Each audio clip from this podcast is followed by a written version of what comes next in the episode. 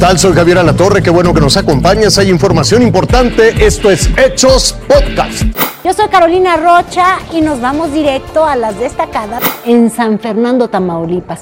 Tres vehículos chocaron y este es el muy lamentable salto. Es el kilómetro 150 de la carretera Victoria Matamoros. Poco antes de llegar al punto conocido como Las Norias en el municipio de San Fernando en Tamaulipas. Un tráiler, un autobús de la línea Transpaís que salió de Tampico hacia Reynosa y una camioneta familiar colisionaron. Este lamentable accidente fallecieron alrededor de aproximadamente cinco personas, el chofer del autobús, el del tráiler y una familia que transitaba eh, hacia el sur. Eh, lamentablemente en este lamentable accidente fallecen. La cabina del tráiler y el autobús fueron consumidos por las llamas. Al lugar llegaron ambulancias y servicios de auxilio para brindar atención a los lesionados. La carretera estuvo cerrada por más de cinco horas. Protección Civil reporta cinco personas fallecidas y al menos 15 lesionados que son atendidos en distintos hospitales. Edgar Ábalos, Fuerza Informativa Azteca. La Organización Mundial de las Naciones Unidas informó que en 2020 hubo 281 millones de personas que emigraron, migrantes internacionales. Además destacó la importancia de que este sector también tenga acceso a las vacunas y sean considerados en los planes para combatir los contagios de COVID-19.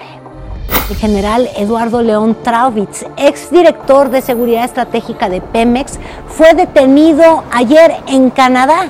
La Fiscalía General de la República lo acusa de proteger y facilitar el huachicoleo entre 2015 y 2018, es decir, el robo de combustible.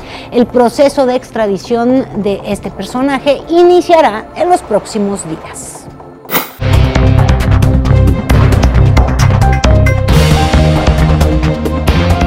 Momento de ir más allá de nuestras fronteras. Hay preocupación por frenar el avance de COVID que afecta Europa y otros países de nuestro continente. Cuando digo COVID, hablo de la variante Omicron. Un frente común para frenar los contagios de COVID-19. Eso es lo que pretenden formar los gobiernos europeos ante la nueva ola que amenaza con romper, justo en plena temporada decembrina.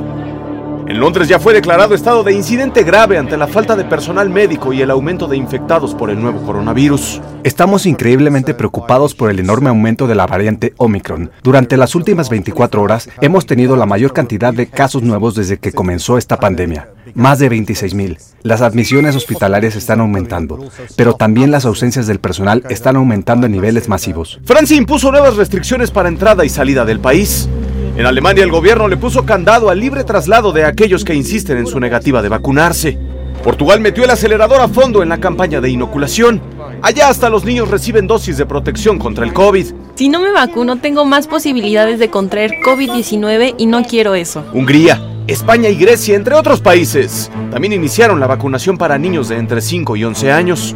En Estados Unidos ya no saben cómo lograr que la gente se vacune. Por eso el mensaje del jefe del equipo de respuesta contra el COVID fue así de directo.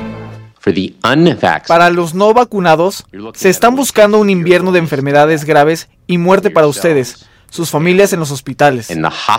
La advertencia llegó acompañada por la reactivación de la orden de vacunación, emitida por una corte estadounidense de apelaciones. La Organización Mundial de la Salud ha sido muy clara sobre la rapidez con la que la variante Omicron se contagia, pero también en que para aquellas personas que ya cuentan con el esquema de vacunación completo, esta nueva cepa es menos peligrosa que aquella que nació hace poco más de dos años en el inicio de la pandemia. Raciel Cruz Alazar, Fuerza Informativa Azteca. Lo invito a que siga con nosotros mañana con detalles de más información que justo ahora está en desarrollo.